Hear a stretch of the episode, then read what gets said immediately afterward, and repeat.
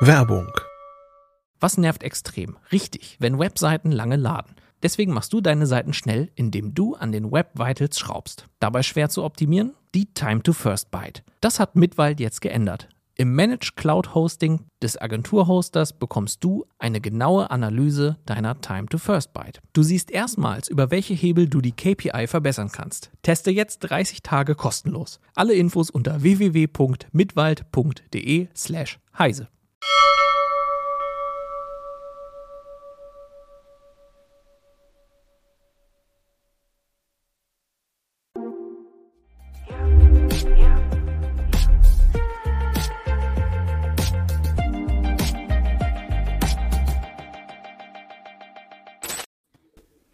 Hallo und herzlich willkommen zur Heise Show am Schalltag, dem 29. Februar 2024.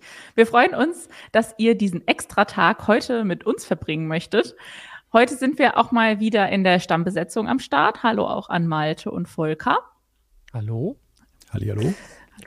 Ähm, wir haben heute diese Themen für euch vorbereitet. Es geht los mit der MWC in Barcelona, auf der in dieser Woche die Neuheiten der Mobilfunkbranche vorgestellt wurden und wo KI natürlich ein großes Thema war. Dann sprechen wir darüber, dass Gatekeeper wie WhatsApp laut Digital Markets Act ihre Plattform jetzt für andere Anbieter öffnen müssen, diese anderen Anbieter aber gar kein Interesse daran haben.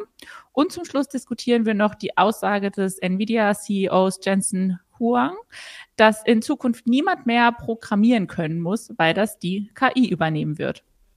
Zwischendrin gibt's wie gewohnt eine What the Fuck News, einen Nerd-Geburtstag und natürlich das Quiz. Wir freuen uns wie immer über eure rege Beteiligung im Live-Chat und dann legen wir auch schon direkt los. Diese Woche fand, wie gesagt, in Barcelona die Leitmesse der Mobilfunkbranche MWC statt und wie eigentlich momentan überall hat sich da auch vieles um KI gedreht. Was waren denn da so die interessantesten Neuheiten? Also in Bezug auf KI, aber vielleicht auch sonst so. Werbung. Was nervt extrem? Richtig, wenn Webseiten lange laden. Deswegen machst du deine Seiten schnell, indem du an den Web Vitals schraubst. Dabei schwer zu optimieren? Die Time to First Byte. Das hat Mitwald jetzt geändert. Im Managed Cloud Hosting des Agenturhosters bekommst du eine genaue Analyse deiner Time to First Byte. Du siehst erstmals, über welche Hebel du die KPI verbessern kannst. Teste jetzt 30 Tage kostenlos. Alle Infos unter www.mitwald.de/heise.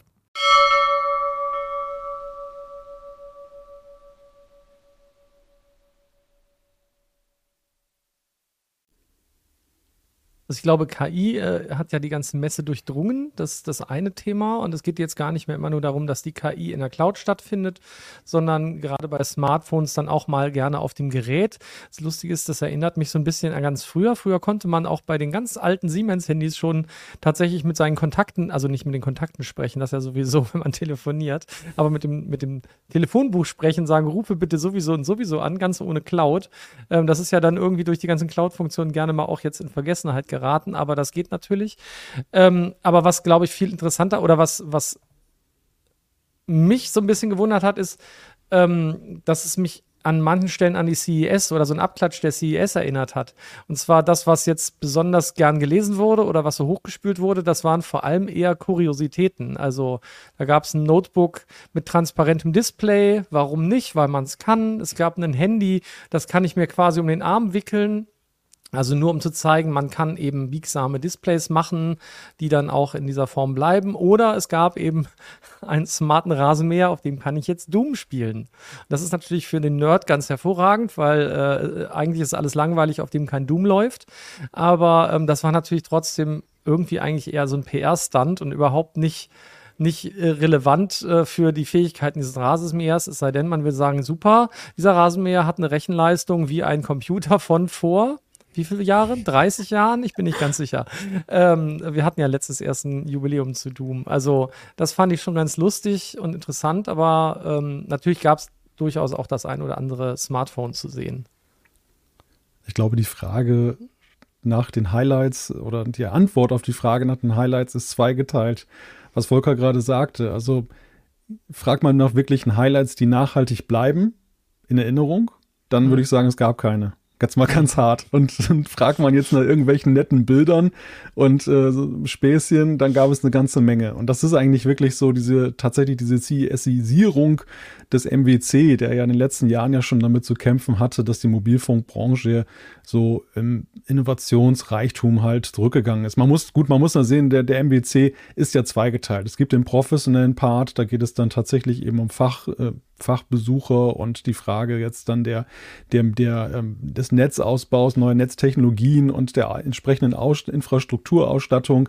Und es gibt eben diesen Consumer-Teil, der eben der ist, der ausstrahlt in die Welt und über den ja eben, wo, wo auch das meiste Interesse dann letzten Endes da ist. Und ja, auch, ich sag mal, das, das Feld KI. Ich habe nichts gesehen, wo ich jetzt sage, wow, das, das hat mich jetzt wirklich geplättet. Also irgendein so Use Case, den man jetzt noch gar nicht da erdacht hat. Also die Telekom ist ja zum Beispiel groß rausgeprescht mit ihrem KI-Phone und das, das war ja, wenn ich jetzt unseren Bericht gelesen habe, eine große Enttäuschung. Am Ende ist es angetreten, die Apps abzulösen, ist es selber eine App. Wow, was für ein Innovationsreichtum und man sieht halt, da wird jetzt gerade massiv dieses Buzzword da einfach nur benutzt. Ich glaube, die wahre Innovation findet eigentlich eher in den Betriebssystemen statt, die jetzt gar nicht so im Fokus stehen. Der, der, der MWC ist ja eher die Hardware-Messe und Andro was Android künftig haben wird, was iOS künftig haben wird, da gab es ja auch von Apple jetzt gerade noch wieder große markige Sprüche, dass AI dieses Jahr noch ein großes Thema werden wird in der Software. Da bin ich eher gespannt, muss ich sagen, aber das sehen wir jetzt nicht in Barcelona, das sehen wir halt dann ja, entweder im Sommer, wenn dann die ersten Vorstellungen sind der nächsten Updates und spätestens im Herbst, wenn sie dann im Publik werden, auch für eine größere Zahl von Nutzern. Was erwartet ihr da, was da dann so präsentiert wird? Also bessere Sachen als jetzt auf dieser Messe? Ja, ich gehe mal davon aus, dass, dass der Einsatz, der, der eng verzahnte Einsatz von generativer KI da schon dann für einige neue Anwendungen sorgen wird oder für Verbesserung von Anwendungen. Also ich denke, ich verspreche mir vor allem eben mehr, mehr, pro, mehr proaktives Tun des, des Geräts, dass es letzten Endes dann meine Verhaltensweisen analysiert und ein wenig vorausschauend agiert. Das ist auch nicht ganz neu. In Grundzügen haben das die Hersteller bzw. die Betriebssysteme heute schon, dass wenn das System erkennt, dass ich zum Beispiel jeden Tag irgendwie das Kind zur Schule bringe, dass es dann im Navigationssystem, also in der Karten-App dann automatisch sagt, hey, willst du wieder dorthin, weil du fährst immer dorthin. Oder wenn du irgendwie einseitige Ernährungsgewohnheiten hast und dann irgendein Fastfood-Tempel regelmäßig aufsuchst, dann erkennt das Ding das auch. Was manchmal unangenehm ist auch. Und dann, sag mal, im Next-Level-Schritt wäre das dann tatsächlich, dass es das aber viel früher erkennt. Und das ist aber eben, oder auch komplexere Muster dann erkennt. Also nicht nur dieses, ich fahre da jeden Tag hin, sondern eben auch ja, bestimmte andere Intervalle, die, die komplexer zu durchschauen sind, dass die letzten Endes dann durchschaut werden. Ähm, genauso natürlich großes Thema eben Bildbearbeitung auf dem Gerät direkt, weil sehr viele Menschen fotografieren gerne mit den Smartphones. Klammer auf, ich mache es selber gerne, Klammer zu. Und da ist es aber so, eine große Bildbearbeitungssoftware kann man ja auf dem auf dem Format ja nicht fahren, aber es wäre natürlich cool, wenn ich die Bilder dann teilweise schon eben mit relativ einfacher Steuerung und da wäre Sprache ja zum Beispiel so ein Weg, dann eben dann, dann nachbearbeiten kann. Also da, da sehe ich auch Potenzial drin. Man sieht das ja auch, ne? Also speziell jetzt ähm, Google hat es natürlich schon mit seinem Magic Eraser immer mal gemacht und auch äh, Samsung hat das gemacht, dass man halt deutlich einfacher eben durchaus mit KI-Funktionen oder unterstützt von KI seine Bilder da bearbeiten kann, indem man eben Dinge rausretuschieren kann oder jetzt ja neuerdings auch äh, einzelne Personen lange festhalten und dann an andere Stelle bewegen und solche Dinge. Das sind sicherlich Sachen, die noch verfeinert werden, wo ich auch von Apple durchaus einiges erwarten würde, wenn die sagen, die KI soll auf den Geräten laufen. Ähm, und das ist ja, glaube ich, wie gesagt, der, der Schritt, den, den alle erwarten, dass eben genau, wenn ich solche Funktionen haben möchte, wie es Malte beschrieben hat, dass es eben nicht alles in der, in der Cloud läuft, sondern eben tatsächlich auf dem Gerät. Äh, dafür brauche ich jetzt auch nicht die Riesensprachmodelle, sondern Spezialfunktionen oder spezielle Modelle. Das sollte auch heutzutage auf solchen Geräten laufen können. Ähm, aber ja, äh, tatsächlich, äh, um nochmal auf das, was Malte gesagt hat, zurückzukommen, äh, dieses, dieses ähm, KI-Phone äh, von ähm, der Telekom, das war ja dann doch ein bisschen ein sehr, sehr müder Abklatsch, wo wir dann wieder bei der CES sind, von diesem Rabbit R1, der im Endeffekt auch nichts anderes war. Ne? Das war so, ein, das, so eins der Highlights in Anführungszeichen der CES. So ein, so ein rot, im Prinzip ja so ein, so ein rotes Quadrat mit, mit Hasenohren und einem Bildschirm, ähm, wo es halt auch keine Apps mehr gab, sondern wo man einfach mit diesem Gerät redet und das dann eben die entsprechenden Dinge für einen tun soll. Das hilft mir natürlich nicht, wenn ich irgendein Gelegenheitsspiel spielen will und das ist überhaupt nicht auf dem Gerät drauf. Aber das war, das hat mich sehr, sehr stark daran erinnert, nur in einer deutlich abgeschwächten Version. Also dieses Rabbit R1, das, das hat durchaus ja ein bisschen so ein Hype ausgelöst, kurzfristig zumindest auf der, auf der CES und das fehlte jetzt, das fehlte jetzt ein bisschen. Also da, da ist nicht mal der Hype losgegangen bei dem, Tele, äh, bei dem Telekom-Phone. Ich, ich muss gestehen, ich, ich hätte es sogar wieder vergessen, wenn du mich jetzt nicht gerade an das Rabbit erinnert hättest. Also das, das ist wirklich, das zeigt eigentlich, wie kurzlebig dann eben der, dieser Effekt ist. Das, das ist da so ein bisschen abgefeiert worden dann, oh wow. Und ging ja auch so in die Richtung des äh, AI-Pins, den wir jetzt ja wiederum in Barcelona gesehen haben, der dort ja dann zu bestaunen war. Und ja, wo sich ja auch dann gezeigt hat, so die Artikel, die ich gelesen habe, wo Kolleginnen und Kollegen das ausprobiert haben, so ganz verlässlich funktionierte das ja auch nicht und hat halt auch schon wieder tüchtig Federn gelassen. Also ja, es, es steckt momentan viel AI überall drin, aber was sich am Ende herausschält, was wirklich Nutzwert hat. Und ich bin da völlig bei dir, Volker. Ich sehe es auch gerade im Chat. Also diese, diese Frage von wegen, hey, das wird alles in die Cloud gepustet. Nein, in puncto Verlässlichkeit, auch sag ich mal, wenn man jetzt keine gute Konnektivität hat, ist natürlich diese Verarbeitung on Device ja eigentlich so der Idealzustand. Und da, und da, sag ich mal, findet auch Arbeit statt, die, sag ich mal, nach außen hin eher unsexy ist, dass man eben Sprachmodelle entwickelt, die so kompakt sind und lauffähig sind auf Smartphones, CPUs und GPUs. Ähm, so wie wir es jetzt ja gesehen haben, dieser Ansatz, den Google jetzt ja auch geliefert hat als Pendant, als kleineres Pendant zu, zu Gemini, ähm, dass sie, dass, dass sie da eben jetzt in diese Richtung dann weiterentwickeln. Capilino sagt da was ganz Spannendes gerade. Nachdem wir jetzt die ganze Zeit von Abklatsch oder Kopien geredet haben, äh, sagt er, wenn, wenn der MWC nur noch eine CES-Kopie ist, wird er bald nicht mehr existieren, denn die CES ist kurz vorher und dort sind in der Regel alle relevanten Hersteller.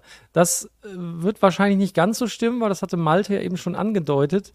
Ähm, dieser, der eine Teil, den wir so mitbekommen, der für die Berichterstattung spannender ist, oder eben so semi-spannend teilweise, wie wir feststellen. Ähm, das ist der Teil, der sehr, sehr ähnlich ist wie bei der CES.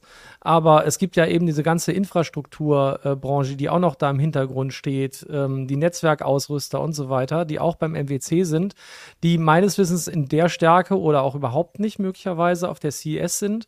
Und die machen halt ihre ganzen äh, Geschäfte sozusagen dort ähm, auf dem MWC. Und das ist für die sozusagen so eine Plattform auch, um Geschäft zu machen und nicht nur um die Neuigkeiten sozusagen zu präsentieren. Das ist ähnlich zum Beispiel auch bei der IFA. Ähm, das ist auch so, da gibt es halt das, den Publikumsverkehr, aber es gibt halt auch ganz, ganz viel Order. Verkehr sozusagen. Also sind dann äh, die, Einkäufer von den großen ja, Elektrowarenhäusern oder auch eben die, die kleineren, die dann da äh, das, das Wintergeschäft machen. Und ich glaube, hier ist es auch so. Hier gibt es ganz viel Geschäft im Hintergrund und wahrscheinlich werden da die ganzen, ähm, keine Ahnung, die, die, die ganzen rabattierten Phones und so verhandelt und so weiter und so fort. Und natürlich gibt es auch diese Außensicht, einfach damit man eben auch eine Sichtbarkeit bekommt. Und die ist dann mal besser, mal schlechter. Diesmal ist es halt Doom auf dem Rasenmäher und KI-Phones, die so ein bisschen mau sind. Ähm, aber grundsätzlich äh, glaube ich nicht, dass die Messe deswegen direkt weg ist. Aber es wird dann natürlich schwieriger. Ne? Und eigentlich fragen die sich vielleicht auch irgendwann, brauchen wir das noch? Müssen wir uns da treffen? Aber es geht ja auch immer noch mal gerne ums Vernetzen. Ja, ich, das, ich, das ist ja ein Dilemma, was ja Messen in der heutigen Zeit generell haben. Und was ja, ich meine, die CeBIT ist ja am Ende daran auch ein Stück weit gescheitert, die ja so ein bisschen hin und her geschlingert ist, zu überlegen, diesen Business-Teil halt von dem Entertainment-Consumer-Teil zu trennen. Und am Ende muss man ja sagen, hat das auf Strecke so ein bisschen der Messe ja auch das Genick gebrochen, dass man eben diese Trennung gemacht hat. Man hat sie wieder zurückgedreht, aber eigentlich war es da schon zu spät.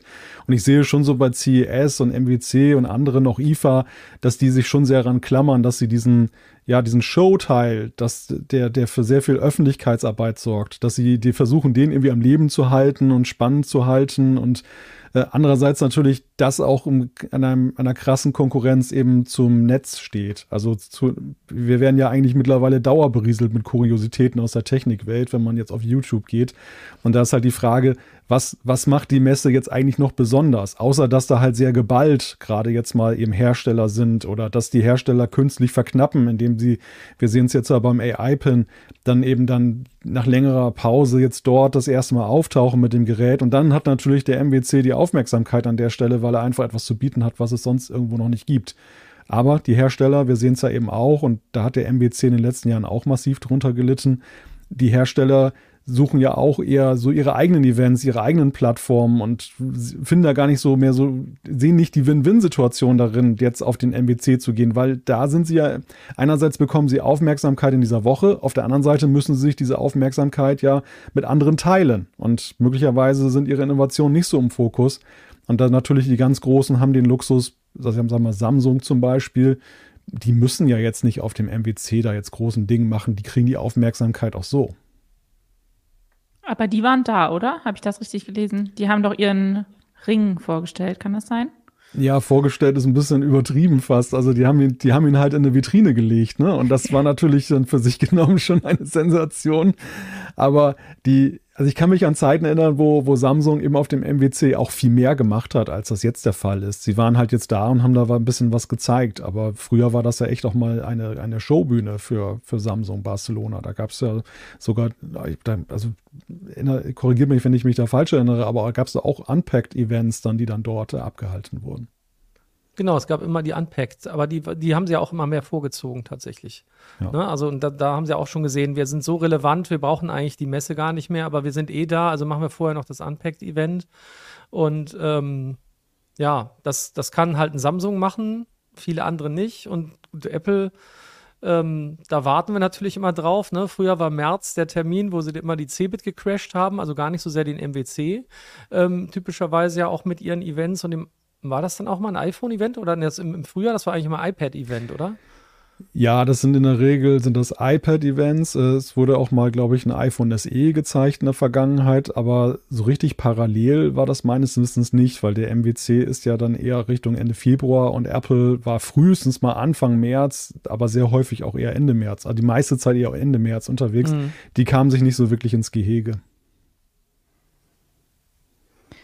Hier haben wir noch eine Meinung von niemand. Äh, er sagt, ich sehe es eher so, dass äh, die Technikbranche kaum noch Innovationen hervorbringen. Nichts, was unser Leben wahrlich verbessert oder vereinfacht. Die meisten neuen Produkte sind nur Variationen. Würdet ihr dem zustimmen? Die, bezogen auf die meisten Produkte, ja.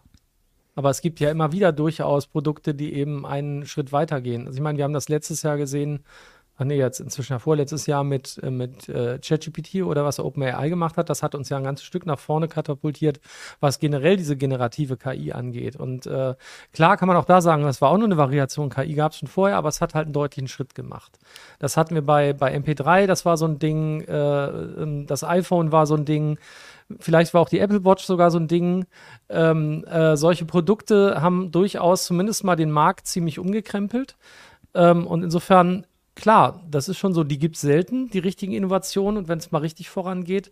Und wir haben das ja vorhin auch selber gesagt, äh, das Thema iPhone, äh, iPhone, Entschuldigung, ich bin jetzt schon beim iPhone wieder, ähm, das Thema Smartphone, ähm, das fühlt sich so ein bisschen ausentwickelt an, bis vielleicht doch noch jemand auf die großartige Idee kommt.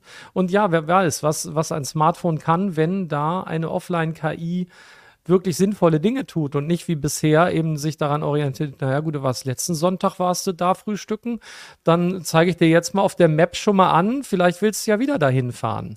Ne? Also äh, das ist ja immer noch so ein bisschen sehr simpel gestrickt und ähm, vielleicht kriegt man dadurch auch nochmal einen deutlichen Schritt, zumindest was in der Smartphone-Technik ähm, eine Relevanz haben kann und klar, wir alle warten immer darauf, was ist das nächste große Ding. Also ja, ich, ich, ich warne auch davor, so diesem Schnappatmungsmechanismus so zu verfallen, weil ich glaube einfach, dass unsere Zeit heute einfach auch viel schnelllebiger ist und die Erwartungshaltung massiv angestiegen ist. Wenn man sich die Vergangenheit anguckt, da war ja auch nicht jedes Jahr ein Game Changer, sondern viele, viele Jahre waren ja Messen auch eher im Fokus damit beschäftigt, dass die Technik erstmal ihren Beschränkungen entwachsen ist, dass man erstmal dorthin gekommen ist, dass man mit Computern all das anfangen kann, was man ja dann damit anfangen wollte. Und ja, wir haben in den 2010ern so eine relativ oder 2000ern, 2010ern so eine enge Abfolge von Produkten gesehen, die ja schon eben sehr schnell auch im Alltagsbild zu Veränderungen geführt haben. Ähm, allen voran das Smartphone, aber auch in anderen Bereichen gab es ja nun Geräte, die ja eben einiges umgekrempelt haben. Aber jetzt sind wir wieder in so einer Phase, finde ich, so wie davor, wo wir halt Potenzialtechnologien haben, die aber allesamt irgendwo behaftet sind mit irgendwelchen Makeln noch, wo die sich dann ja entwickeln muss, wo sie dem dann entwachsen muss. Das, und das, das ist beim Thema Mixed Reality so, das ist bei KI letzten Endes so. Also wir, wir sehen eine Menge Möglichkeiten, was man machen kann, aber die Technik ist halt noch nicht bereit, dass sie entsprechend miniaturisiert werden kann, dass sie eben wirklich, wirklich angenehm zu tragen ist oder dass sie wirklich dann eben dann auch eine hohe Zuverlässigkeit bietet. Wenn ich mir aber allein das Thema KI angucke, ich meine, was ist denn da in den letzten anderthalb Jahren passiert? Bei allen Mängeln, die das Ding noch hat und auch bei aller Kritik, die da sehr berechtigt ist, aber äh, wie stark ist denn alleine im letzten Jahr das ein, hat das Einzug halten bei, bei vielen Leuten in ihren Workflows? Und sei es nur minimal, dass sie sich kleine Arbeiten, die sie vorher zehn Minuten gekostet haben, ersp äh, ersparen, erleichtern und die jetzt in zehn Sekunden machen. Ich, ich treffe so viele Leute, die irgendwas mit KI machen. Nicht, nicht, nicht weltbewegend, aber in der Summe, was da an Minuten gespart wird, haben wir da schon einen großen Fortschritt irgendwo gesehen.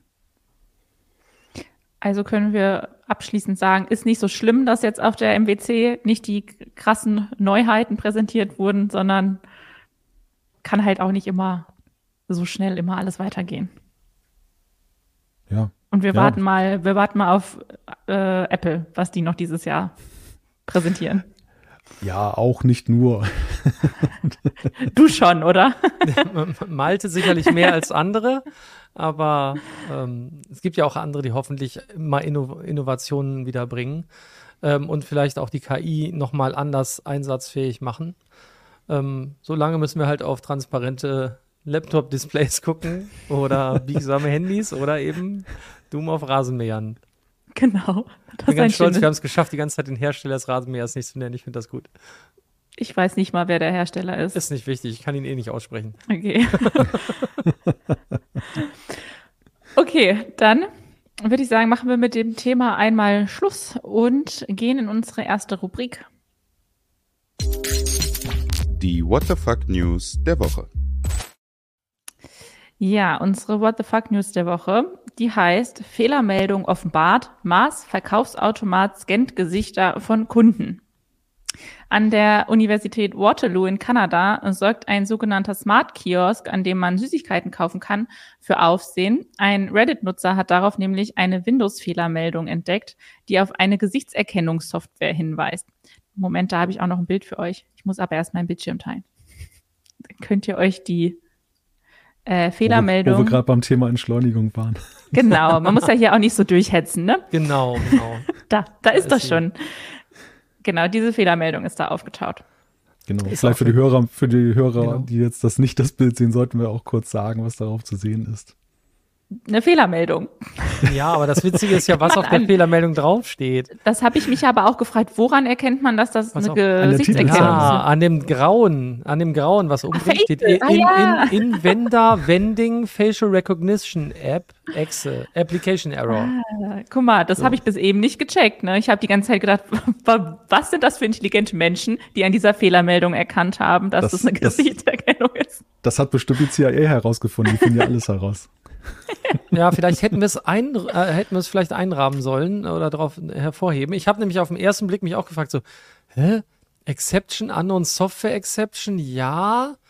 Und dann die äh, Application Location, das hilft mir auch nicht. Aber ja, man muss auf das, auf das, auf das Graue in der Titelzeile ja. schauen. Und dann sieht man das, dass diese ja. Vending Machine anscheinend eine Gesichtserkennung hat, warum auch immer. Ja, genau. Vielleicht hat dann, sich da auch nur jemand einen Spaß erlaubt. Ja. Nee, nee. Ja, das könnte durchaus ihr? sein. Ja, Ja, nein, gut. keine Ahnung. Aber Weiß ich nicht. Aber, aber die Hersteller haben sich da ja auch schon zu geäußert. Ich erzähle euch noch ein bisschen Ja. mehr dazu. Also erstmal hat dann noch ein anderer Student dann weiter recherchiert und er hat herausgefunden, dass die Kamera Alters- und Geschlechtsdaten sammelt und mit anderen Informationen kombinieren kann, um dann gezielt Werbeaktionen auszuspielen. Das führt natürlich zu Datenschutzbedenken und es gab da wohl auch schon einen ähnlichen Fall in einem kanadischen Einkaufszentrum. Der Automatenhersteller in Venda, der behauptet, dass die Daten lokal verarbeitet werden und keine persönlichen Informationen übertragen oder gespeichert werden. Demnach werden nur die endgültigen Daten, nämlich die Anwesenheit der Person, das geschätzte Alter und das geschätzte Geschlecht, ohne jegliche Zuordnung zu einer Person erhoben. Das widerspricht allerdings der Aussage des Automatenbetreibers, wonach die Maschinen gar keine Bilder von Kunden machen und über keine demografische Bildbeschreibungsfunktion verfügen würden. Die Universität hat diesen äh, Betreiber jedenfalls jetzt dazu aufgefordert, die Gesichtserkennungssoftware zu deaktivieren und die Automaten zu entfernen. Gut, dann können sie auch einfach nur die Automaten entfernen. Zumindest an der Ja, Uni reicht das stimmt. Aber ja, also grundsätzlich finde ich das auch hochst zweifelhaft. Und am, am, am schlimmsten wäre es natürlich noch gewesen, wenn es diskriminierende Werbung gegeben hätte, die dann ausgespielt wird. Also das wäre ja die, die, Oder bei, bei zu dicken der Leuten. Gipfel gewesen. kommt, ja. kommt ein Salatblatt raus oder so statt ein Snickers. Das, also, ja. Gro großartig, Ja. was die Leute sich denken. Ne? Also, es hat bestimmt jemand gedacht, das ist ganz großartig. Also, es ist eine mega tolle Idee, da äh, sozusagen ko äh, also, ja, kontextsensitiv trifft es ja gar nicht, sondern auf den, auf den, den Kunden, die Kunden zugeschnittene Werbung da auszuspielen. Aber, ich weiß nicht, manchmal geht es dann halt dann doch ein Tick zu weit, würde ich sagen, an der Stelle. Und ich erwarte ja auch überhaupt nicht, dass ich gefilmt werde, wenn ich vor Nee. irgendeinem Süßigkeitenautomaten stehe. Da gehe ich doch nicht mehr hindern. Was denken die dann von mir? Ist ja schlimm. Wie oft war denn diese Person schon da? Ähm, also ich meine, beim Geldautomaten weiß man, dass man gefilmt wird, aber das ist ja halt ein anderer Grund. Ja. Damit man nämlich äh, zielgerichtet das Geld gesperrt kriegt. Nein, Jetzt werden einem schon die Süßigkeiten gesperrt. genau, so ist es. Und du Naja. nicht. Also Augen auf bei, äh, beim Süßigkeitenkauf, an welchem Automaten man da so steht. ja. Okay, äh, weiter geht's mit Thema zwei. Die EU hat beschlossen, dass große Gatekeeper wie WhatsApp ihre Plattform auch für andere Anbieter öffnen müssen. Der Digital Markets Act verpflichtet die Gatekeeper dazu, die Interoperabilität bei Text, Bildern, Videos und Sprach na, Sprachnachrichten äh, zu ermöglichen. Allerdings scheinen die anderen Anbieter sich gar nicht vernetzen zu wollen. Zumindest Signal und Threema haben jetzt bekannt gegeben, dass sie sich nicht mit WhatsApp verbinden werden. Was bedeutet das denn für den DMA, wenn die kleineren Anbieter da eigentlich gar nicht mitmachen wollen? Ach, ich, ich würde jetzt nicht sagen, dass das deswegen ein Scheitern des DMA bedeutet, sondern ähm, es geht ja eigentlich beim DMA darum, dass sich die Großen, also diese Gatekeeper, öffnen müssen. Und das müssen sie halt tun. Das heißt ja aber auch lange nicht, dass die Kleinen, die ja im Moment nicht unbedingt sozusagen Zielgruppe in Anführungszeichen des DMA sind, dass die sagen müssen, oh ja, das wollen wir unbedingt. Man hätte natürlich das durchaus anders machen können, sagen können, okay, es soll jetzt überall interoperabel sein. Aber ähm, gerade Threema oder Signal, die legen ja Wert darauf, dass sie verschlüsselte Verbindungen haben und die werden bestimmt auch in ihrer Zielgruppe insbesondere Leute haben, die gar nicht WhatsApp nutzen wollen. Und deswegen ist es für die natürlich viel weniger relevant zu sagen, ja, wir verbinden uns damit. Aber dass eine Möglichkeit geschaffen wird, zu so einem, ich sag mal, Monopolisten wie, wie WhatsApp eine Verbindung aufnehmen zu können, wenn man es denn wollte, das ist natürlich nochmal was anderes. Also das kann ja schon wichtig sein, dass man da eben genau diesem Monopol vorbeugt. Oder vorbeugen ist ja zu spät gesagt, eigentlich dieses Monopol brechen kann. Und es gibt bestimmt welche, die möglicherweise dann doch sagen, oh, das ist für uns trotzdem interessant. Nur halt gerade nicht für die Leute, die, die Threema oder Signal benutzen. Aber die gehen ja aus einem guten Grund dahin. Die wollen nämlich genau weg von WhatsApp typischerweise. Also es gab es ja mal einen sehr, sehr großen ähm, ich sag mal, äh, Move wollte ich jetzt gerade sagen, also einen, einen, einen großen Zustrom zu, zu Signal, als äh, WhatsApp mal wieder in die Schlagzeilen geraten ist. Eben weil glaub, es um Sicherheit ja. geht. Ich glaube, da sollte man auch, auch bei der Frage sollte man mit Geduld herangehen, weil der, erstmal geht es ja darum, bessere Wettbewerbsbedingungen zu schaffen und damit nicht nur für den Status quo, sondern auch für künftige Anbieter. Anbieter, die heute neu starten mit einem Messenger, haben es ja extrem schwer. Also Signal und Streamer sind jetzt zwei positive Beispiele, die in ihrer Nische halt gut existieren können, weil sie einfach mit sagen wir, dem Versprechen von besonderer Sicherheit und, und Anonymität dann eben eine gewisse Traktion haben und auch nicht darauf angewiesen sind, ein Major Player zu sein, weil es ihnen reicht, wenn sie eben eine gewisse Größe haben. Natürlich haben, haben sie gerne mehr Nutzer, aber sie wollen nicht um jeden Preis jetzt wachsen, wie zum Beispiel die Reichweitenriesen wie WhatsApp oder auch Apple zum Beispiel mit iMessage, die jetzt einfach dann es auf Abermillionen von Nutzern anlegen. Aber es könnte ja eben in Zukunft eben neue Anbieter geben, die sagen, wir bieten einerseits ein Funktionsset, von dem wir meinen, es ist besser als das, was WhatsApp und andere haben, aber eben auch die Schnittstelle, um relativ schnell attraktiv zu werden für die Leute, weil das große Problem beim Messenger ist ja bislang, dass ja eben, das ist, sag ich mal, da wird mit den Füßen abgestimmt. Die Leute sind bei WhatsApp mehrheitlich in Deutschland und äh, jeder, der irgendwie mal versucht hat, die Leute zu Signal oder so in eine eigene Gruppe dort rüber zu ziehen, bemerkt er relativ schnell, dass da eine gewisse Trägheit ist. Und die Schnittstelle ermöglicht es dann halt, dass so ein neuer Messenger dann relativ schnell eben dann auch dann da ja wachsen kann. Und ich glaube auch, dass das Streamer und Signal nun nicht unbedingt diejenigen sind, von denen ich es auch erwartet hätte, dass sie eben diese offenen Türen, die die EU aufgestoßen hat, jetzt nutzen, sondern dass es andere gibt, nehmen wir mal Telegram zum Beispiel, bei denen das schon ganz anders aussieht. Also die vielleicht dann doch durchaus interessierter sind, dann eben durch diese Tür zu gehen. Und da muss man mal schauen, wer das macht. Es braucht natürlich auch ein bisschen Zeit, dass sich vielleicht auch einfach der Druck der Kunden aufbaut, dass die das einverlangen, dass sie sagen, hey, da gibt es jetzt die Möglichkeit, warum nutzt ihr das nicht?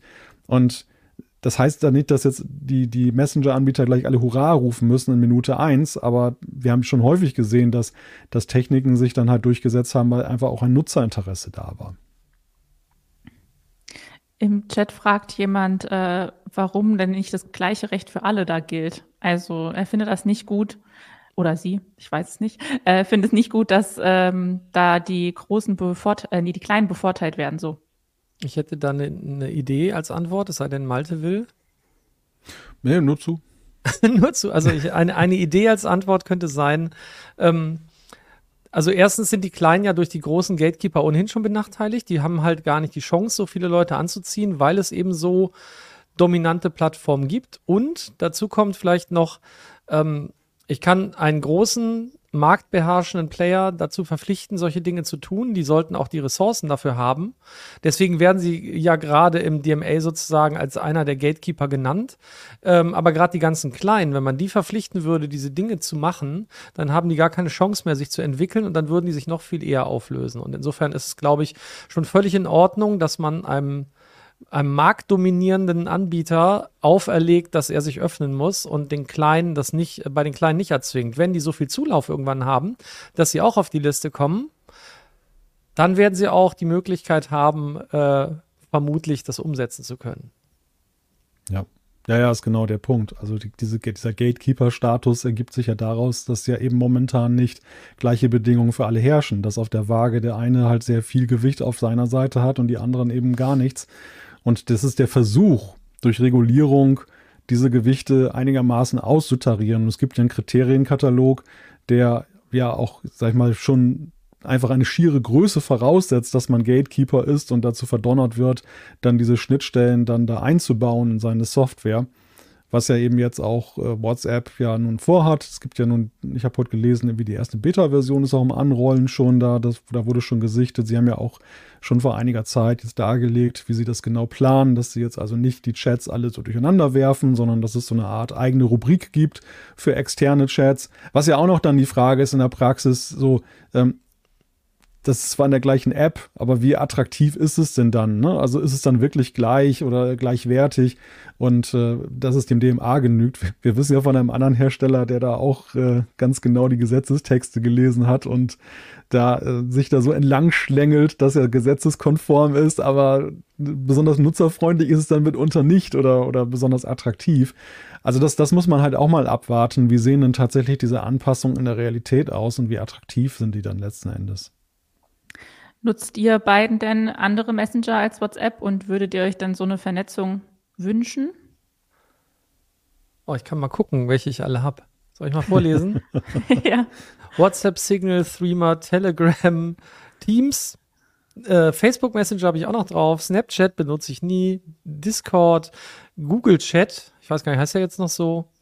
Also das sind so die, die ich im Moment drauf habe und die ich tatsächlich auch mehr oder weniger regelmäßig benutze, weil ich ganz viele Kontakte habe, die einfach zum Beispiel kein WhatsApp mehr nutzen und sich dann alle für was Unterschiedliches entschieden haben. Also wärst du schon dafür, dass man das alles irgendwie zusammenbringen könnte?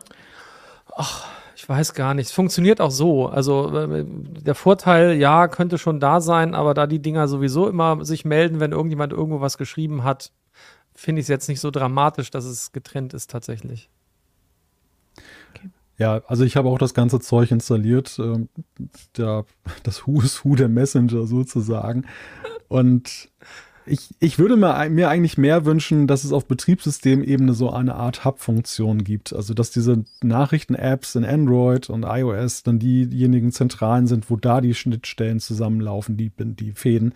Denn das Problem, was ich so im Gebrauch manchmal gesehen habe, an manchen wilden Tagen, wo über diverse Messenger dann Nachrichten reinkommen, dass man relativ schnell dann eben dann vergisst, dass in Messenger XY noch eine Notifikation war und das dann irgendwie nach unten rollt und man guckt da nicht mehr rein. Da wäre es natürlich super, wenn man so eine Art Hub-Funktion hätte, wo dann jeder Messenger noch so sein, seine Anzeige hat und dann, dann ähm, kann man damit hantieren ich weiß, es ist ein nischiger Use Case, weil sehr viele sind eben committed auf einen, maximal zwei Messenger und haben dieses Problem nicht. Das ist jetzt eher so ein Problem von Leuten, die die halt diverse Kontakte in diversen Messengern haben und äh, die Leute nicht dazu zwingen, den, in den Messenger ihrer Wahl dann zu wechseln und ihn da zu schreiben, sondern einfach immer dort sind, wo die Leute sind.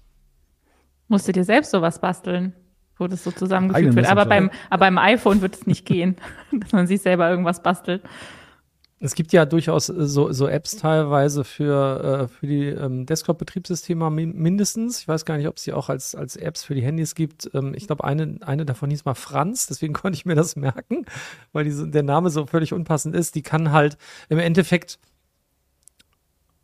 alle unter ein Dach bringen. Das heißt aber nur, ich habe einen Punkt, an den ich, also ich brauche nur eine App zu öffnen, um an alle Messenger zu kommen. In Wirklichkeit sind das halt alles, ist es aber nur so eine Art Rahmen, der um alle anderen Messenger drumgezogen ist. Also das heißt, die, die vereinen sich zwar alle in einer, in einer Applikation, aber es sind alles noch getrennte Messenger da drin. Insofern ist das alles so ein bisschen schmu und das wird man auch nicht mit dem DMA so zusammenführen können. Ich habe übrigens LinkedIn vergessen, habe ich vergessen. Äh, habe ich vergessen, habe ich vergessen, genau, habe ich vergessen.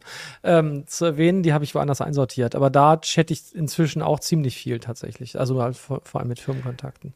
Ja, die, die Grenzen sind ja manchmal auch fließend. Was ist eigentlich ein wirklicher Messenger und ja. wo hat, gibt es eine App? Also gerade diese ganzen Social-Apps, da habe ich ja auch häufig dann mal irgendwelche Kontakte über DMs und eigentlich sind das in dem Sinne keine Messenger. Aber was du gerade sagst, Volker, ich glaube, das ist auch ganz wichtig wiederum auch, dass, die, dass das nicht alles, sag ich mal, auf einer Welle läuft, weil die, es muss ja trotzdem der Raum bleiben, dass ja jeder Messenger sich auch noch in, im Rahmen seiner Möglichkeiten entwickeln kann. Also dass, dass die Alleinstellungsmerkmale schaffen können, die sie von anderen unterscheiden. Und das ist ja eben dieser, dieser Spagat, den das dann geht, wo, wo es ja auch so Zwischenideen gibt wie RCS zum Beispiel, wo man sagt, also RCS vereint einiges in sich, was eben Messenger-artig ist, aber die, ähm, die Betriebssystemhersteller, die das implementieren, die ähm, haben dann trotzdem noch ihre eigenen Sachen, die sie da machen und, äh, und versuchen dann wiederum Leute dann damit in ihre Plattform zu locken. Ja, es ist ganz schwierig, ne? Es hat sich einfach total auseinanderentwickelt und äh, irgendwie will man oder, oder ist es schwierig, wenn es da Monopole gibt, aber es ist auch schwierig, wenn es keine gibt. Und am Ende kommen dann nur so krumme Kompromisse dabei heraus. Und äh, ja, ich meine, jetzt, jetzt kommen wir auch in das Stadium, wir sind jetzt ja kurz vom März, der Stichtag 7. März naht, mit, wenn der DMA voll greift wo jetzt ja viel noch erst so richtig bewusst wird, was der DMA eigentlich auslöst. Also ich habe den Eindruck, dass vielen das noch in den letzten Wochen und Monaten gar nicht so klar war, was da eigentlich auf uns Europäer jetzt zurollt und wie sich dann unsere Welt, unsere digitale Welt dann plötzlich in vielerlei Hinsicht verändert. Und das wird auch noch ganz interessant sein, weil ich schon so sehe, dass, das, dass da eben nicht, dass da vielfach gar nicht Beifall geklatscht wird, sondern eher das Gegenteil ist, sondern dieses völliges Unverständnis. Warum ist das jetzt so kompliziert und was soll denn das und da kompliziert und was möchten. Also, das wird auch noch sehr spannend, wie wie dieser, diese gesellschaftliche Reaktion sich dann auch auf die politischen Entscheidungsprozesse im nächsten Schritt auswirken. Ja, das sehen wir dann nächste Woche, wenn, wenn der in Kraft tritt, was dann genau vielleicht passiert. Ähm, ja, WhatsApp bekommt vielleicht Zuwachs quasi, aber ihr scheint es nicht unbedingt nutzen zu wollen. Können wir das so Probieren sagen? bestimmt. Okay. Ausprobieren Okay. bestimmt, aber das heißt nicht, Wir dass ich die anderen Messenger aufgebe. Wir Okay. schicken dir auch mal eine Nachricht, Anna. Genau. Ich habe nur WhatsApp. Instagram. Du hattest mal den Facebook Messenger, haben wir doch letztens Ja, schon aber drüber das haben wir doch geredet. letztens schon festgestellt, dass ich da eine Nachricht, die du mir da vor drei Jahren geschickt hast, leider nicht mehr gelesen Das habe. ist schockierend. Ich habe den einfach irgendwann gelöscht. Volker war da mein einziger Kontakt, der da noch geschrieben hat. Ich hätte dir vielleicht Bescheid sagen können, dass Das ich den jetzt lieb. gelöscht habe. Jetzt weißt du es ja. Okay. Dann seid ihr bereit für den Nerd-Geburtstag der Woche? Bestimmt. Wenn es ein lebender Geburtstags. Nee, Gebur, Gebur, wie heißt denn das? Ähm, Geburtstagskind? Geburtstagskind, ein lebendes Geburtstagskind ist. Entschuldigung. Hm, schauen wir mal. Oh je. Der Nerdgeburtstag der Woche. Ja, erlebt. Es ist, es ist äh, Chris Hülsbeck, ein äh, Ah, deutscher natürlich. Komponist und Sounddesigner für Videospiele und der Ja. wird am Samstag 56. Ihr kennt ihn also. Ich kannte ihn natürlich nicht. Der, im, Im Chat hatte schon jemand ähm, Ja. das unabhängig erwähnt davon. Ja, also die weil- haben das geahnt. Nee, die haben das gesehen, weil so. als ich Ach, hier vorher die ein Bild. Ja, als ich die Fehlermeldung, nein, das können die ja nicht Ach, das sehen. können die ja gar nicht sehen, das können nur wir sehen. Verdammt. nein, aber als Jetzt, ich die die Fehlermeldung eingeblendet, weil ich habe ja immer schon Tabs offen mit den Bildern, die ich noch zeigen werde. Ah. Und die heißen Chris Hülsbeck. Ah, das Also ist ja, das okay, gesehen. das habe ich gar nicht gesehen. Ich habe hier ein viel zu kleines Vorschaubild, stelle ich fest. Heise Leaks. Sehr gut. Genau, wir können ihn ja auch vielleicht mal einblenden, den, den guten Chris. Den Da. guten Chris. Und guck, da oben sieht man halt schon, wie meine Dateien heißen. Ah. Musst du ein bisschen Weil- besser kaschieren. Ja, das da, beim Nerdgeburtstag ist ja okay, aber ich achte tatsächlich beim Quiz drauf, dass da nichts Verräterisches ist, wenn er irgendwie eine Lösung, ein Bild hat, damit ihr das nicht sehen könnt. Manchmal reicht das Bild in der Vorschau. Ja, aber das öffne ich ja meistens auch noch nicht vorher. Ja. Naja, aber zurück zum guten Chris. Ähm, der begann schon im Alter von 14 Jahren eigene Stücke zu komponieren und sein Durchbruch kam dann 1986, als er die Musik für das Videospiel Turrican entwickelte. Turrican, ja. Turrican. Ja, großartig. Die Komposition gilt durchaus als Meilenstein in der Videospielmusik und machte Hülsbeck zu einem Pionier auf diesem Gebiet. Er schaffte es als einer der ersten aus dem eigentlich dreistimmigen Commodore 65 64 fünf Stimmen und aus dem eigentlich vierstimmigen Amiga sieben Stimmen herauszuholen. Anna, du kannst doch nicht äh, Commodore 65 sagen. Sorry, ja, da war das die fünf, wegen den fünf Stimmen dahinter. Da hat mein Gehirn das nicht hinbekommen. Großartig.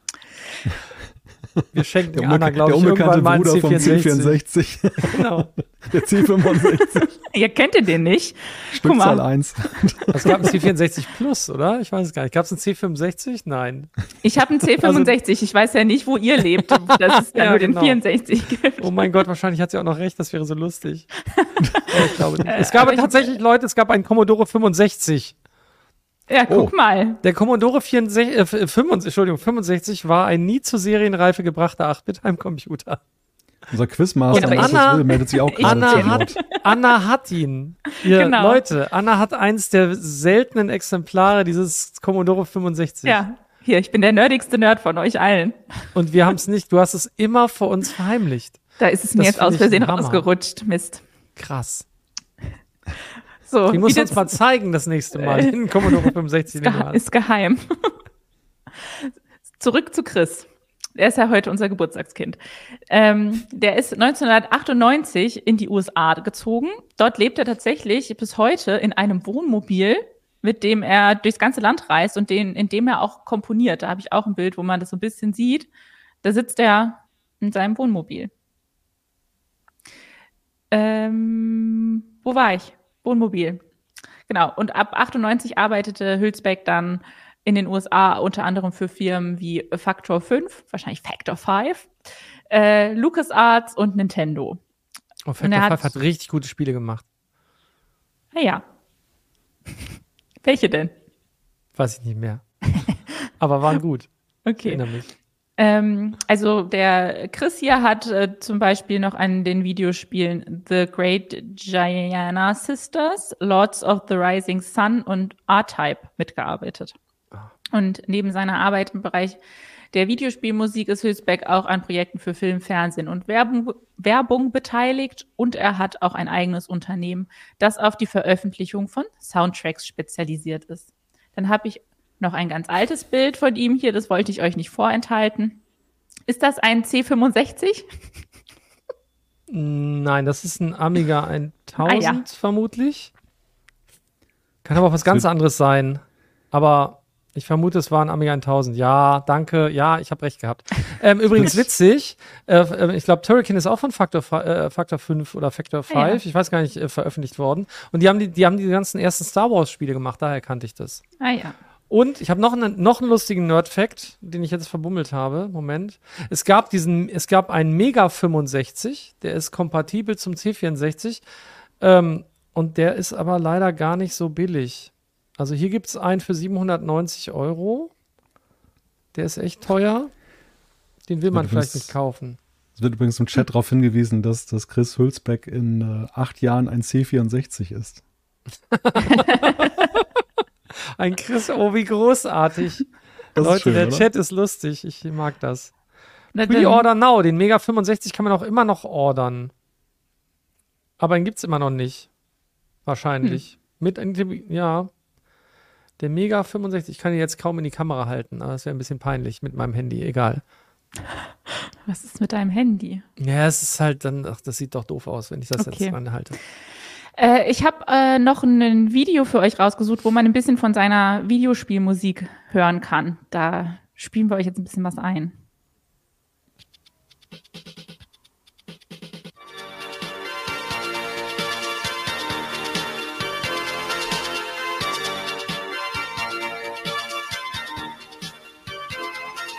Kenn ich gar nicht.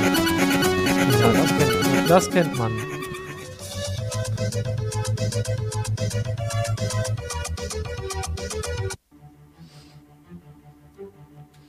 Guck, das ist eins der Star Wars Spiele. Sieht noch gar nicht so alt aus, oder? Naja, schon alt, aber Schon alt. nicht, nicht 80er. Das, sieht, das ist gerendert, ne? Das ist jetzt keine Spielegrafik gewesen. Ach das so. ist jetzt die Spielegrafik.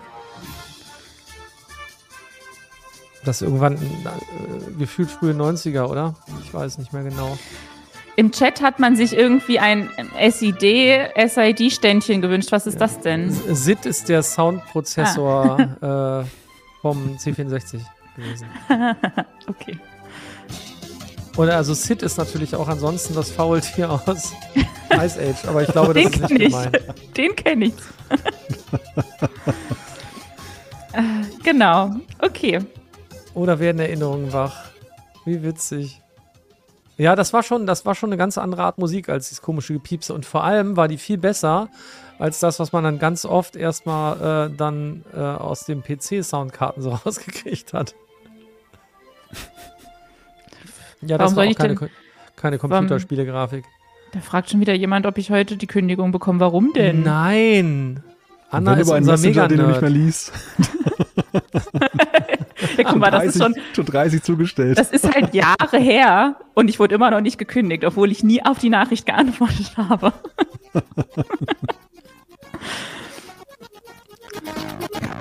Die sahen sich schon alle sehr ähnlich, ne? Oh, guck mal. Uh, das ist ja richtige Oh. 3D-Grafik. Welches Spiel war das denn? Extreme Assault. Inca City. Ah, steht da jetzt. Äh, ich, ja, ich hätte auch mal, es war, stand aber eben, Nee, als es ist gefragt habe, nicht da, ne? Nee, es ist grad grad sagen, ganz eingeblendet so, ganz so verpennt bin ich doch noch nicht.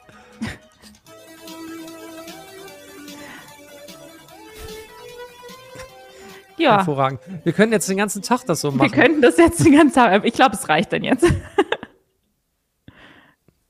Guck mal, jetzt das Ganze, das Ganze noch im, im Insekten-Theme. R-Type als Insekt, sozusagen. Das ist schon wieder Katakis, oder? Nee, das ist jetzt R-Type, oder? Oh je, ich erkenne es gar nicht mehr. Wie peinlich. Ja, also wirklich, das ist wirklich peinlich, Volker. Dass du nicht jedes alte Computerspiel kennst. Ah, die ist ja doch Katakis, sag ich ja. Aber also Ist ich finde, Katakis und, und R-Type erinnern, äh, ähneln sich mal. Ah, nee, Turrican, ah, stimmt ja, ist ja das, ist richtig, ich bin völlig verwirrt. Nee, R-Type, sag ich ja. Turrican ist der, ist der, dieser komische, keine Ahnung, Ritter- mit, mit Strahlenkanone. Ist es nicht schön? Ja, es ist nicht schön. Ja, es ist nicht schön. schön, oder? Oh, bist du kein Fan, Malte? Ja, man muss diese Erinnerung haben, ne? Ja, da haben wir ja nur einen Kandidaten hier, der das live miterlebt hat. Okay, wir machen schnell weiter, bevor ich gekündigt werde. Mit unserem dritten Thema. Ähm, der Wenn, Nvidia. falls Anna irgendwann wirklich ihre Kündigung bekommen würde, die würde das gar nicht glauben. Das ist total lustig. Die würde einfach sagen, das ist doch Quatsch. Glaube ich nicht. Nein, machen wir nicht. Die kommt Schau. dann mit Begleitmusik von Chris Hülsbeck. Und zum Abschied ein C65. ja, genau. Aber ich möchte dann, wenn ich gekündigt werde, bitte live in der heißen Show rausgeschmissen werden. Oh, das tun doch hier die Leute schon ständig. Ja, aber die können nicht. Die können es Okay. nicht machen. Na, das ist ja schrecklich. Okay, hoffen wir, dass es nicht passiert. so, Thema 3. Der Nvidia-CEO Jensen Huang ist der Meinung, dass Menschen in Zukunft nicht mehr programmieren können müssen, weil das dann komplett die KI übernehmen wird. Auf dem World Government Summit in Dubai hat er dazu Folgendes gesagt. Es ist unsere Aufgabe, Computertechnik so zu bauen, dass niemand mehr programmieren muss und dass die Programmiersprache menschliche Sprache ist. Sind das denn aus eurer Sicht realistische und auch wünschenswerte Aussichten? Ja und nein. genau, es sind zwei Fragen. Also äh, realistisch ist das, glaube ich, tatsächlich an vielen Stellen, für die allermeisten Leute zumindest. Das sieht man jetzt ja schon in den Ansätzen und das sind gar nicht mal bisher optimal trainierte KIs, die man da hat, die jetzt schon Code schreiben und als Copilot dienen. Ähm, die unterstützen halt jetzt schon maßgeblich, aber äh, ich würde so ähnlich sehen wie beim Taschenrechner. Also ich meine, rechnen lernen sollte ich halt trotzdem, auch wenn ich ähm, danach vielleicht alles nur noch mit dem Taschenrechner mache oder mit einem Algebra-System oder, oder, oder. Ne? Also äh, man sieht das ja heutzutage in der Schule. Die haben ein Computer-Algebra-System, äh, die machen nur noch die Hell, also die lernen noch, wie man diese Dinge tut, Kurvendiskussion etc. pp. Und danach gibt es nur noch die Solve- äh, Phrase, die man benutzt, um äh, bestimmte Gleichungssysteme zu lösen, weil es halt einfach dann doch, wenn man die Grundlagen gelernt hat, gar nicht mehr so nötig ist, die ganze Zeit das im Kopf zu machen, weil wenn man ernsthaft Lösungen erarbeiten will, es dann doch einfach zu viel Zeit kostet. Ich meine, nicht umsonst benutzen wir Computer, um Dinge zu tun. Wenn man jetzt sagen würde, nee, das soll man auf gar keinen Fall machen, liegt man, glaube ich, auch falsch. Aber ich glaube, die Grundlagen lernen ist auf jeden Fall wichtig und dann später wird man sich sowieso immer mehr Hilfsmittel nehmen. Aber so wie er es gesagt hat, kommt es natürlich sehr, sehr radikal rüber. Und das passt natürlich. Ich meine, Nvidia hat ein riesen Interesse daran. Die, die rasen gerade wie verrückt im, im Börsenwert an allen anderen Unternehmen vorbei und werden wahrscheinlich, wenn das jetzt mit dem KI-Hype so weitergeht und nicht irgendwie durch keine Ahnung, bestimmte Prozesse und so alles in Stocken gerät, werden die halt aufschließen mit, mit Apple und Google und werden ganz, ganz oben sein, weil kein anderer das momentan herstellen kann in der Menge, die gebraucht wird.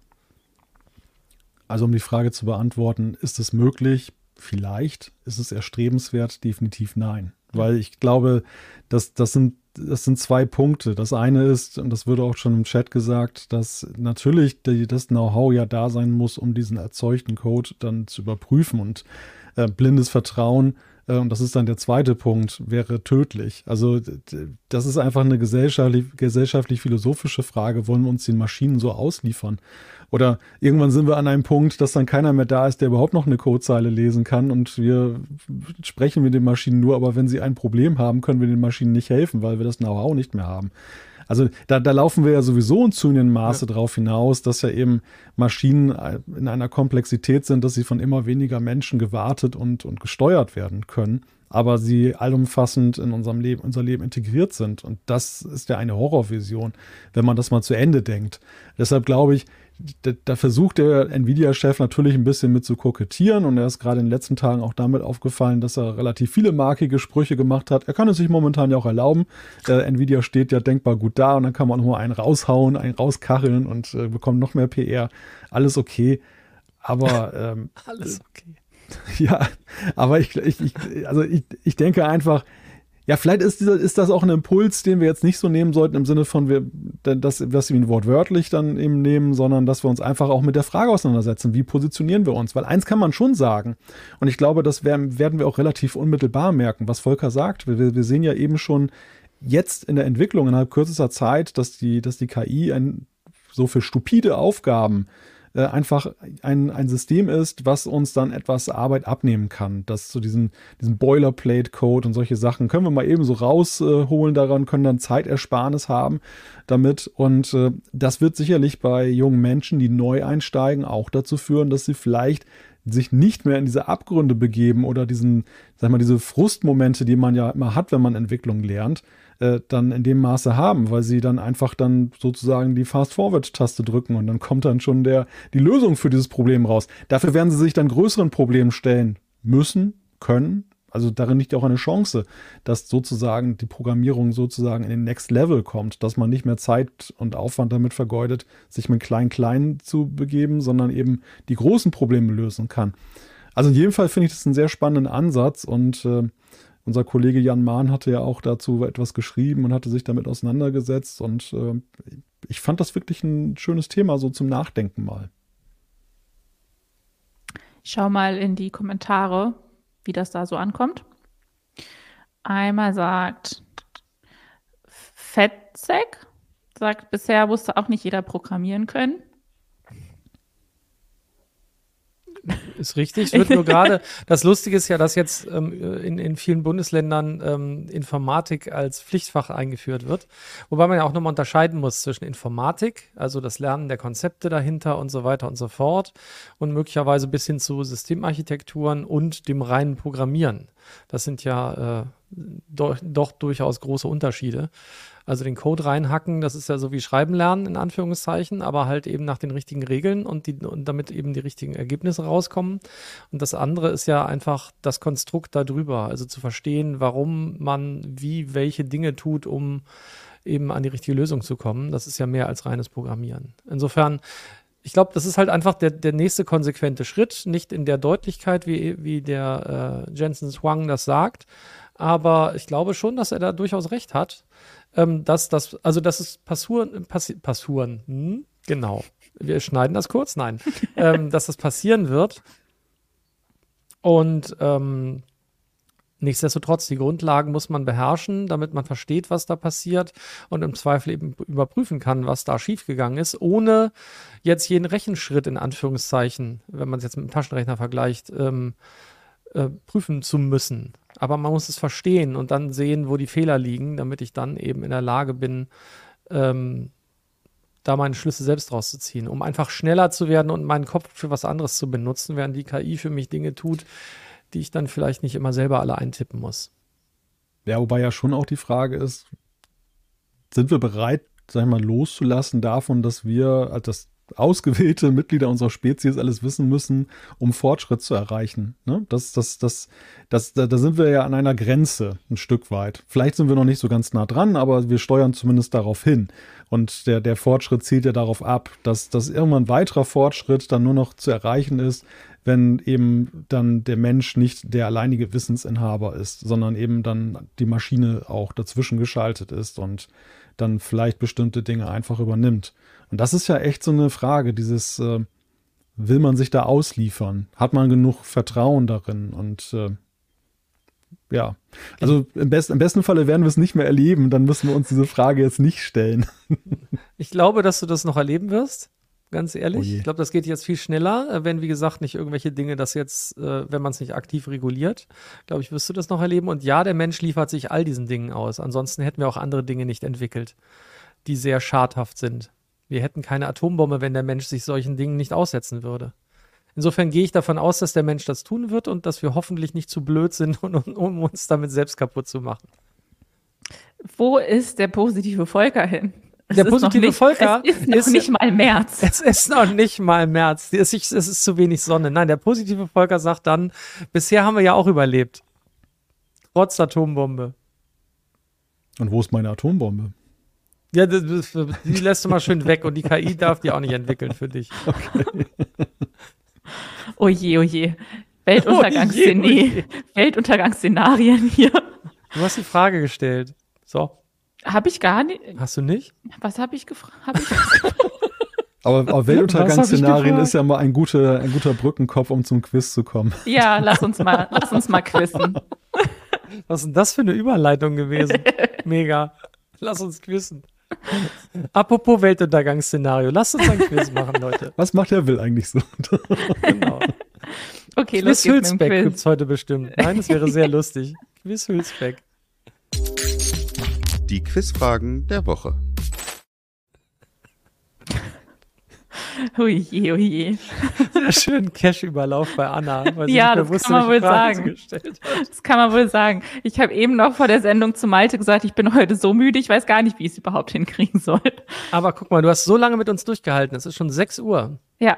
Eine Stunde live. Und jetzt müssen wir noch das Quiz über die Bühne bringen. Aber da muss ich ja zum Glück mein Gehirn nicht weiter an. Äh, guck, ich kann schon Chris wieder. Oh je, Markus hat's notiert, was ich gesagt habe. Ich habe Angst, ich kann da Oh. gar nichts. Oh. Naja, aber jetzt gibt's noch kein Quiz Hülsbeck, sondern heute gibt's ein Quiz zu Dune. Weil da heute der zweite Teil in die Kinos kommt Oje, oje, oje. von der Neuverfilmung. Schönen Abend noch. Ich muss weg. Ich Mir habe dröhnt's in den Ohren plötzlich. ich, ich hab Markus extra gesagt, er soll nicht so schwere Fragen machen. Aber schauen wir mal. Also ich habe den ersten Film gesehen, ich kann aber trotzdem nichts beantworten. Das kann ich euch schon mal sagen. Frage Nummer eins. Der, die Ornito, Ornitoph, Top, Topter. Topter? Ornithopter, ist ja gar nicht so schwer. Ist sind, die schnell, sind die schnellen Fluggeräte auf Arrakis. Von welchen Tieren sind sie laut Regisseur Villeneuve inspiriert? Von Äh. Hornissen, Kolibris, Libellen oder Albatrossen? Also ich würde jetzt ja direkt Libellen sagen, es sei denn, es ist irgendwie, also Albatrosse sind das nun definitiv nicht. Hornissen fliegen nicht so und die haben ja mehr, die sind ja Mehrflügler, die Ornithopter. Also für mich sind das Libellen. Aber vielleicht bin ich, liege ich auch völlig falsch. Und Malte weiß überhaupt nicht, was die Ornithopter sind. Ornithupstufs. Ja, er hat ja den Film nicht gesehen, hat er gesagt, oder? Ach Hast du es so. gerade Ja, gesagt? ja. Ja, guck, Das ich ist hab nicht viel, aber du hast bestimmt, du hast, den, gelesen du hast doch den Ticker gelesen. Und da hat der toll. Kollege letztens, äh, das gibt's nämlich auch aus einem gewissen Klemmbaustein, äh, so. Universum. Und da hatten wir eine Meldung zu. Hast du nicht gelesen? Warst du nicht da? Hat der liebe Kollege. Daniel Herbig geschrieben. Ah. Ähm, weil es gibt diesen Ornithopter aus äh, Lego. Ich habe ihn nicht. Nein, ich habe ihn nicht. Obwohl ich finde ihn ganz cool. Das, das ist übrigens das Einzige, was ich gut fand an dem Film. Ich bin da sehr auf, sehr alleine unterwegs, glaube ich, was das angeht. Aber ich fand den Film furchtbar anstrengend. Ich mochte ich den habe auch ja, nicht.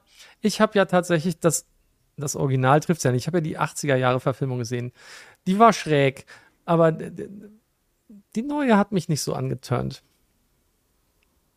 Ich habe ich hab den ganzen Film nicht richtig verstanden, muss ich ehrlich sagen, weil ich gar keine Ahnung von dieser Story hatte. Und ich habe ganz ernsthaft, ich habe die erste Viertelstunde im Kino gesessen und dachte, die haben aus Versehen mitten im Film losgestartet.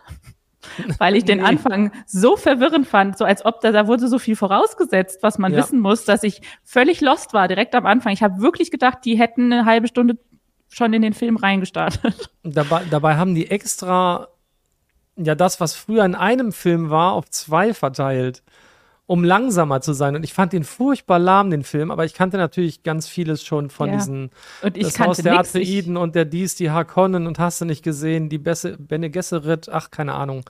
ja, also aber Lauter für so jemanden, der gar keine Ahnung hatte, Ja, war es nicht zu verstehen. Nicht Okay, zu ertragen, würde ich sagen. ich bleibe bei C. Libellen. Was sagst du? Libellen. Naja, was soll Malte? Malte, sagen, wenn Ist er er die noch nicht da? Ja, ich, ich, ich sage jetzt einfach mal, Volker wirkt vertrauenswürdiger heute als die KI. Also insofern gehe ich auch auf Liebe. Ich habe hier einen ganz tollen Screenshot als Lösung für euch. Von, von, Mit Markus ganz winzig kleinen Ornithoptern. Ja. Ach so, da. Ja, da sieht ja, man schon, also es sind oder? offensichtlich Ja, ja, ja. Libellen. Also die, ja. Und das Ding ist wirklich, also das ist wirklich cool. Also das fand ich wirklich eine ne coole Idee, das so als Libellen zu machen. Viel besser als im alten Film, aber es war das Einzige, was ich besser fand, glaube ich. Definitiv Albatros die, schreibt die schönen Libellen. Ja. Ähm, ich habe natürlich hier noch ein bisschen äh, Infos für euch dazu.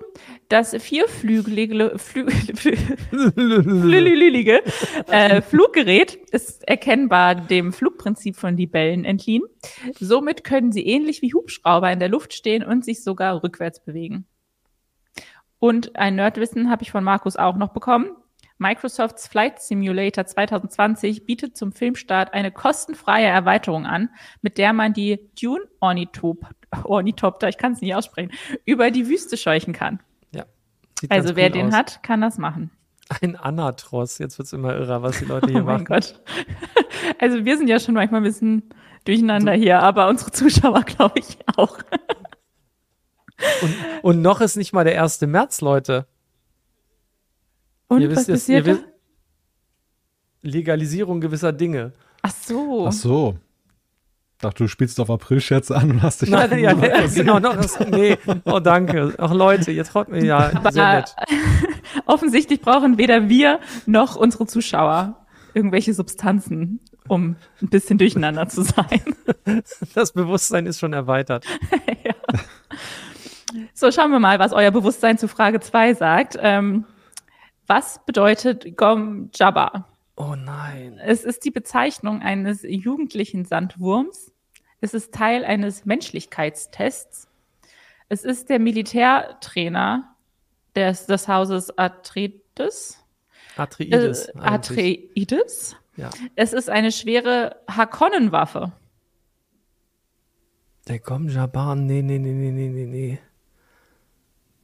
Ist das, der, ist das dieser Mensch, ist das dieser Test?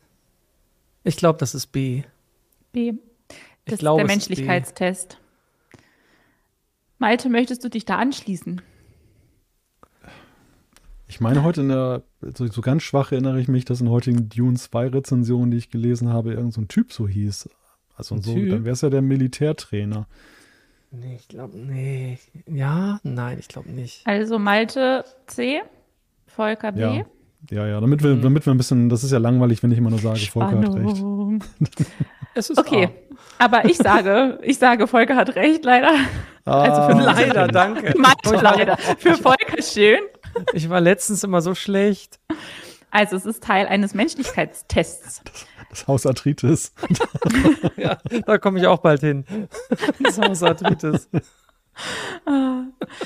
So, ich habe noch wieder eine Erklärung für euch. Der Gom-Jabba-Test wird von den Bene Gesserit-Hexen äh, durchgeführt, um die Menschlichkeit der Testperson zu prüfen. Hat dessen, deren menschliches Bewusstsein die Kontrolle über den Körper in Extremsituationen oder überwiegt der Instinkt eines Tieres, das fliehen möchte? Die Hauptfigur, Paul Atreides, Atreides. Hab's mir gemerkt, muss die Hand in einen Kasten stecken, der schwer erträgliche Schmerzen bereitet. Paul darf die Hand aber nicht herausziehen oder sich bewegen, da er sonst sofort getötet wird. Und Ist mit er nicht der Quisal Zaderak? Entschuldigung, vergesst es. Was? Es gibt ganz komische Begriffe in dieser Se in ja, Buch. Der Quisal Zaderak. Entschuldigung, ich glaube, der, der alte Film hat mich mehr geprägt, als ich dachte. Erschreckend. offenbar. Offenbar. Anna ist völlig von Socken. So, oh. Das ist, und diese ganzen wir alle. komischen Begriffe da jetzt noch am Ende, wenn ich eh schon durch das bin. tippt Anna nach der Sendung erstmal alles in ihren C65 ein. Der wartet Groß- schon zu Hause auf mich. Großartig. Okay, wir haben es gleich geschafft. Frage drei.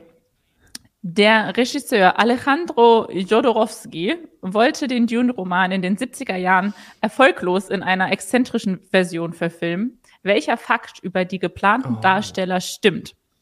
Freddie Mercury sollte Leto Atreides spielen. David Bowie war als Paul Atreides geplant.